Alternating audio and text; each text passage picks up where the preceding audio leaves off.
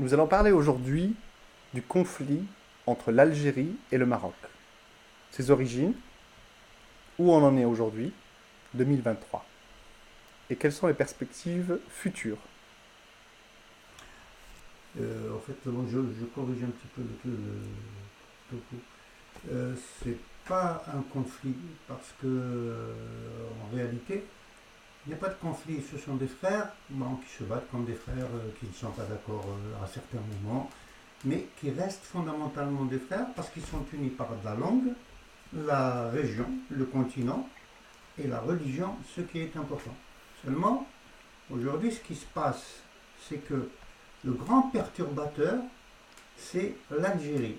Grand perturbateur de, quoi et de qui? Perturbateur de la géostratégie, déjà d'une part, et puis d'autre part, perturbateur de l'expansionnisme.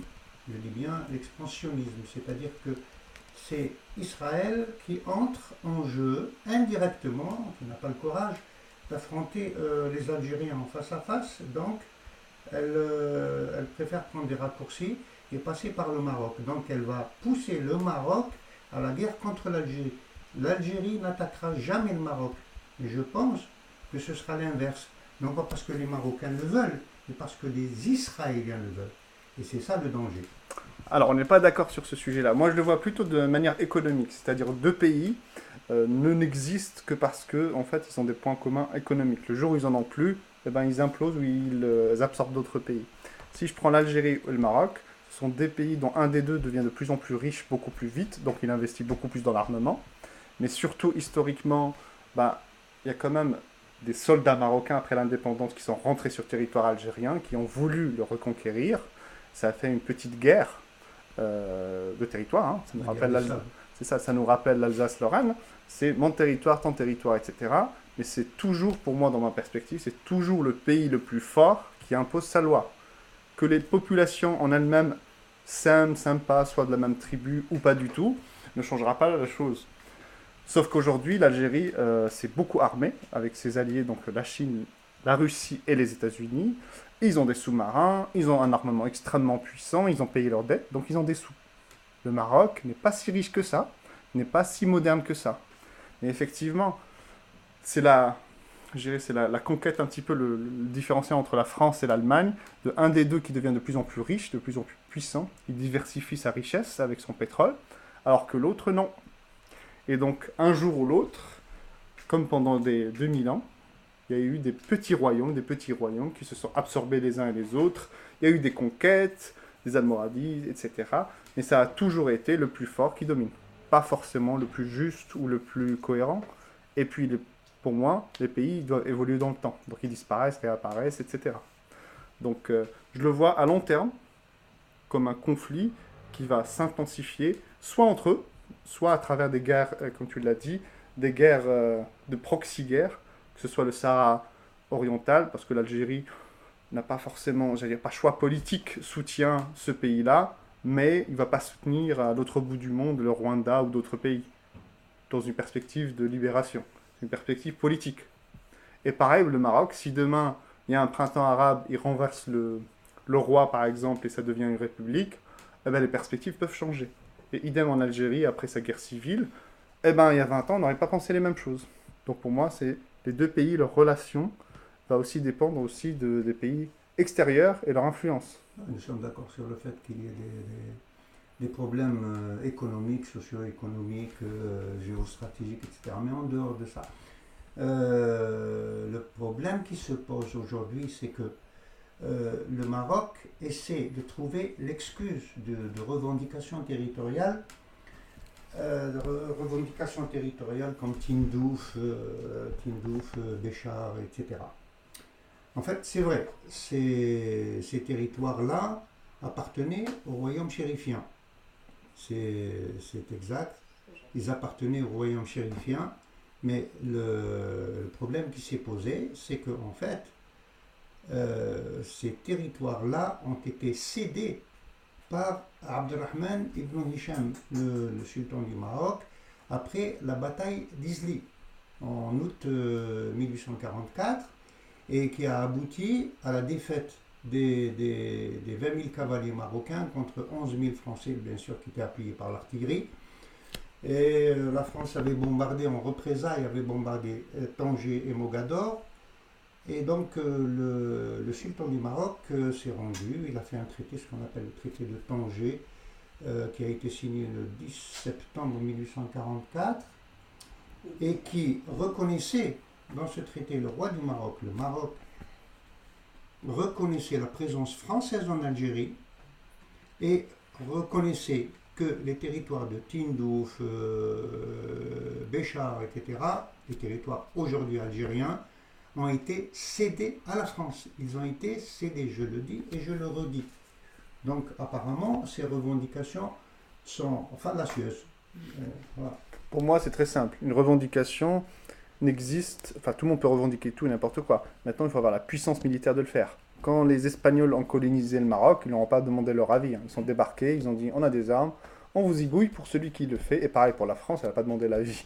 Elle a dit c'est soit ça, soit on vous ygouille. Là, je vois par exemple, là en 2021, l'investissement des dépenses d'éducation de, de, de l'Algérie en pourcentage de PIB, c'est quasiment trois fois celui euh, du Maroc. Donc ils investissent trois fois plus dans leur éducation, donc dans leur futur ingénieur sur 10, 20, 30 ans, donc euh, sur leur pouvoir technologique. Alors que si on laisse une population... Donc même s'il y a une guerre, ils n'auront pas ni, euh, je dirais, des moyens militaires de le faire, c'est-à-dire physiques, ni une armée de soldats. Mais l'avantage pour l'Algérie, c'est que ça crée une unité sacrée. Parce que l'Algérie est similaire à la France. On est très très unis quand on a un ennemi commun, extérieur. Sinon, c'est la guerre civile en général. Le Maroc, ils ont d'unité que le roi. Entre le nord, le sud, etc., il n'y a que le roi. C'est pour ça que c'est pas un amour forcément de la royauté, mais plutôt comme euh, l'Empire austro-hongrois, on aimait l'empereur parce que c'était l'unité, sinon c'était la guerre civile.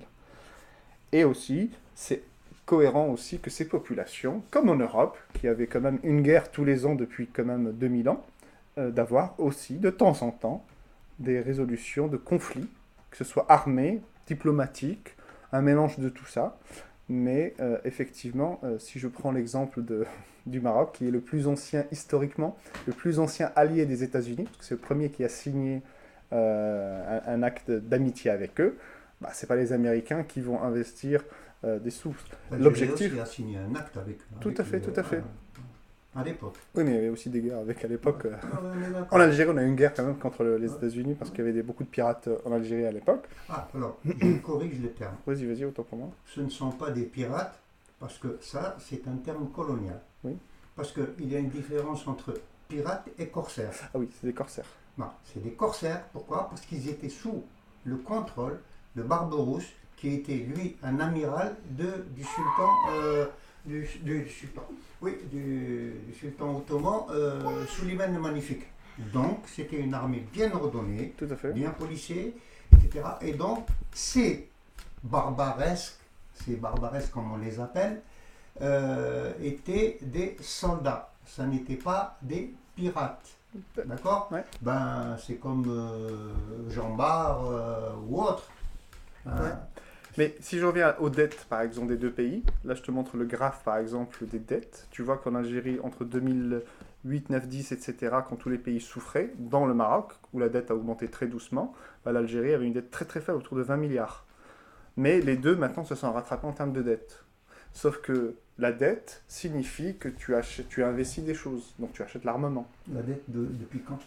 De quand En Algérie, c'est 2016, ça a Ah, augmenté. d'accord. c'est Et là, moderne. on- ok. c'est ça, en 2021, D'accord, maintenant, ils sont à peu près à 6 milliards. Ce qui D'accord, veut dire que pour faire une guerre, il faut avoir des sous et donc investir. Il faut savoir qui vend des armes. Ce sont toujours les mêmes pays. Donc on a les États-Unis, la France, la Chine, Israël par exemple. Donc ce sont des pays qui ont tout intérêt à vendre aux deux. Absolument. Et forcément. Et c'est pour ça que si tu me dis, les deux euh, achèteront le sous-marin qui sera intéressant pour eux, mais c'est pas forcément bon pour les habitants.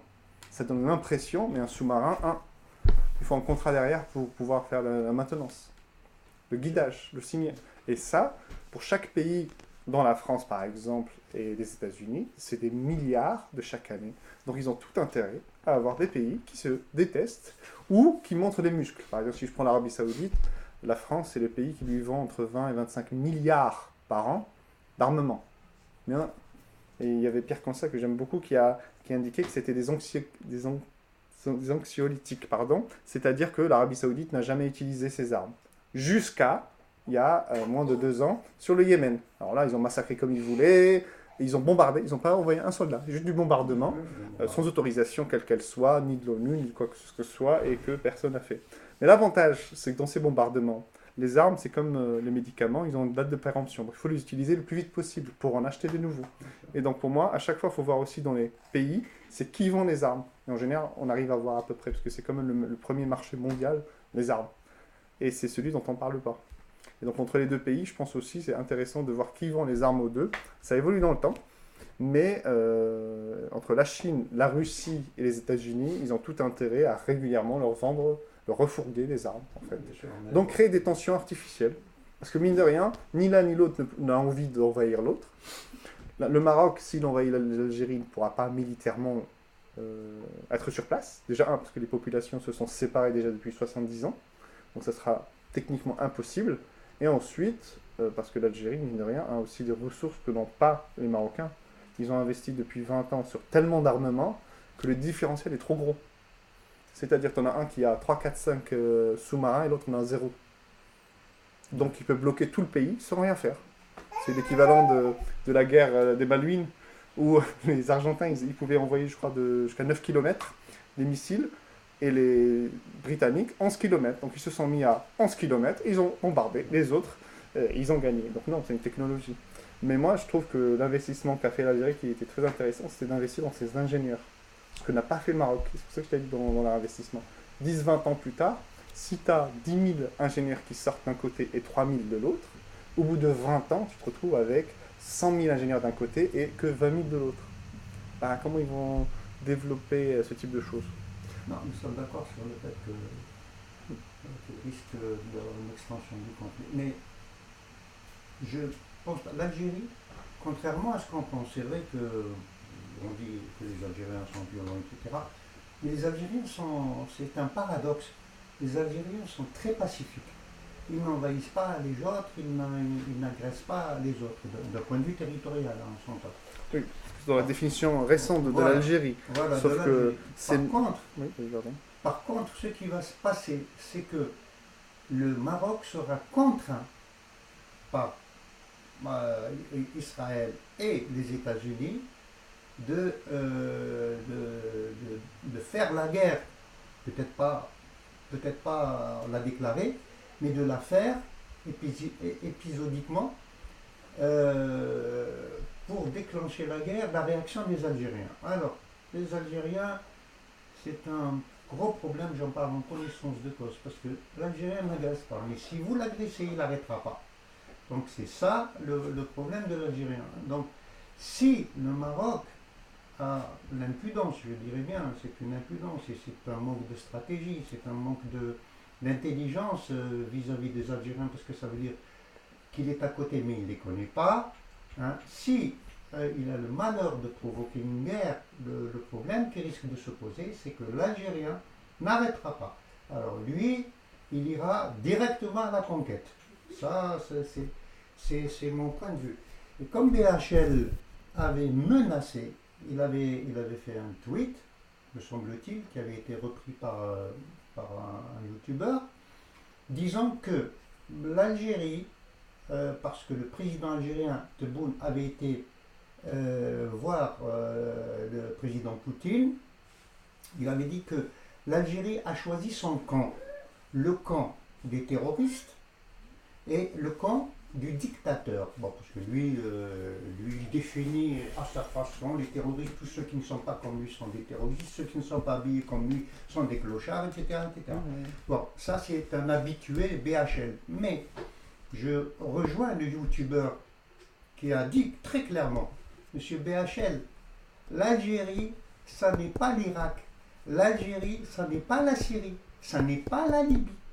En Algérie, il y a 40 millions d'habitants, c'est 40 millions de combattants. Oui, c'est surtout aussi qu'en France, il y a une très, très, un Français sur 10 est algérien. Ah, et donc la difficulté, c'est pas si simple comme ça. Mais bon, j'ai donné aussi quelques chiffres qui sont assez intéressants pour voir. Euh, en termes de pétrole, l'Algérie a une guerre, c'est aussi des troupes qui bougent, c'est comme ça consomme. Et là, je parle que de pétrole, par exemple. L'Algérie a 12 000 milliards euh, de tonnes disponibles quand euh, le Maroc en produit 0,7. Donc forcément, donc ça, c'est déjà ça c'est le premier niveau. Deuxième, en consommation d'énergie, donc en, gigawattheure, quand l'Algérie est autour de 70 000, le Maroc c'est à la moitié. Donc la difficulté c'est que c'est pas faire une guerre, oui ils peuvent rentrer, mais l'idée c'est qu'à long terme ce sera pas possible. Ça fera toujours des, des éléments. Si je prends un exemple très simple pour, pour le Covid, sur des populations un peu similaires, parce qu'il y a 44 millions d'Algériens et 36 millions de, de Marocains, il y a eu 6 000 morts du côté algérien et 16 000 morts. Et ça, en fait, c'est parce que le- les deux pays ne sont pas au même niveau de développement. Donc, au niveau militaire et niveau plein de choses, c'est pas intéressant. Et la difficulté des deux pays, c'est qu'ils ont tellement la trouille qu'il y a un renversement du roi d'un côté et, euh, je, di- je dirais, des, des groupes de militaires de l'autre côté, que ni l'un ni l'autre ne, ne fera quoi que ce soit, pour moi. Mais il faut montrer les muscles régulièrement. Ce que la France faisait régulièrement avec l'Allemagne pendant un certain temps. Euh, mais effectivement, à l'époque, on pensait que l'Allemagne ne ferait jamais la guerre. C'est ce qu'elle avait promis et c'est ce qu'elle a toujours fait. La difficulté, c'est que bah, le, taux de natalité est en train de chuter complètement dans les deux pays. C'est-à-dire que le Maroc, il est déjà à 2,33, quand l'Algérie est à 2,9. Ce qui veut dire que dans les 5 ans, il va descendre en dessous des deux. Ce qui veut dire que la population va petit à petit baisser des deux côtés. Et donc, ça, le souci, ça veut dire que quand on a une population qui se rétracte, en termes économiques, ça va chuter complètement. Euh, même si le chômage est- baisse petit à petit, en fait, ils ne pourront pas tenir ni l'un ni l'autre sur beaucoup d'aspects. Et puis, ils sont concentrés aussi l'un sur l'autre. Alors que l'Algérie se concentre maintenant plus sur son business, puisque c'est la plaque maintenant de, de la- du, du Maghreb. C'est-à-dire que les entreprises qui veulent exactement s'installer au Maroc, euh, ce qui m'étonne beaucoup, hein, Sénégal, Mali, euh, tous les autres pays, en fait, ils ont trouvé un pays qui est relativement stable, militairement dur mais stable, et qu'ils peuvent de là travailler dans les autres pays. Le Maroc, lui, s'est concentré sur le tourisme de premier niveau, c'est-à-dire du tourisme accessible. Et ça, ça fonctionne très très bien jusqu'au jour où le pétrole, parce qu'on a atteint quand même en 2008 le, le maximum, euh, le kérosène va augmenter petit à petit ces prochaines années, et donc le tourisme pas cher, à savoir euh, faire un aller-retour pour Rabat pour 20 euros, va disparaître. Donc toute cette population de touristes qu'ils avaient va disparaître. L'Algérie, la manne pétrolière aussi, d'ici 10-20 ans, va se diviser par deux, et dans 30 ans se terminer. Et donc, ils sont en train de diversifier leur business. Donc qui va gagner? Ben, On le saura dans 30 ans. Euh, qui va gagner, je ne sais pas si. mais je pense que euh, le Maroc va aller au conflit. Parce que, en fait, c'est pas le Maroc qui a de l'agressivité euh, vis-à-vis de l'Algérie. Bon, ce sont, comme je l'ai dit au départ, ce sont des frères, bon, mais des frères ennemis qui se, qui se disputent de temps en temps. On, en a vu dans toutes les fratries. Mais le problème, c'est pas, me semble-t-il, le problème, c'est pas tout à fait ça. Le problème, c'est qu'il y a derrière des puissances comme les États-Unis, euh, qui a tout à gagner, bien évidemment, pour, euh, pour euh, vendre ses armes. Mais le problème, c'est, Israël. Et Israël a montré sa présence, a montré sa présence au Maroc. Pourquoi? Parce que Israël, en dehors du, du fait économique, en dehors de, de l'expansionnisme habituel d'Israël, on l'a vu, Israël a, a un côté revanchard. Il a un côté revanchard dans ce sens que en 1900, euh, 1973, dans la, guerre de, Ramadan Kippour, ou de Kippour Ramadan, ou, euh, de Kippour comme il est appelé en Occident, euh, les troupes algériennes ont arrêté la progression des troupes israéliennes au fameux kilomètre 101. Donc les Israéliens n'ont pas pu avancer et les, Algériens se sont positionnés et Israël a, reculé en fait. Donc il y a ce côté-là. Et puis en 67 aussi, il y a ce qu'on appelle le, syndrome de, de Sharon. Alors, en 67, il avait été fait appel par euh, Gamal Abdel Nasser, qui était à l'époque président de l'Égypte, à l'Algérie. L'Algérie euh, était venue aider l'Égypte avec des chars. Et puis Sharon, quand il avait entendu parler de l'Algérie, là, il a dit oui, bon, ben, c'est des, des anciens maquisards, des anciens. ils sont formés dans la guérilla, mais ils connaissent rien au char. Sauf que, sauf que les Algériens ont détruit quand même 143 chars israéliens. Et ça a créé un choc chez Sharon, ce qu'on appelle le syndrome de Sharon. Voilà, donc il y a ce côté-là aussi, n'est-ce pas, le côté revanchard. Hein, il faut qu'on se venge de l'Algérie, etc. moi, je le vois différemment, parce que quand même Oran, qui est la ville historique, historique juive, qui a quand même été la ville juive pendant 2000 ans, où les Juifs ont été en sécurité. Donc c'est une ancienne colonie portugaise, puis espagnole, puis et toute la région, euh, que ce soit le Maroc, mais aussi l'ouest de l'Algérie, a été une, région euh, où les Juifs étaient protégés. Donc euh, malgré les persécutions d'Espagne, de, du Portugal et d'Europe de manière plus générale, ils ont toujours été extrêmement bien.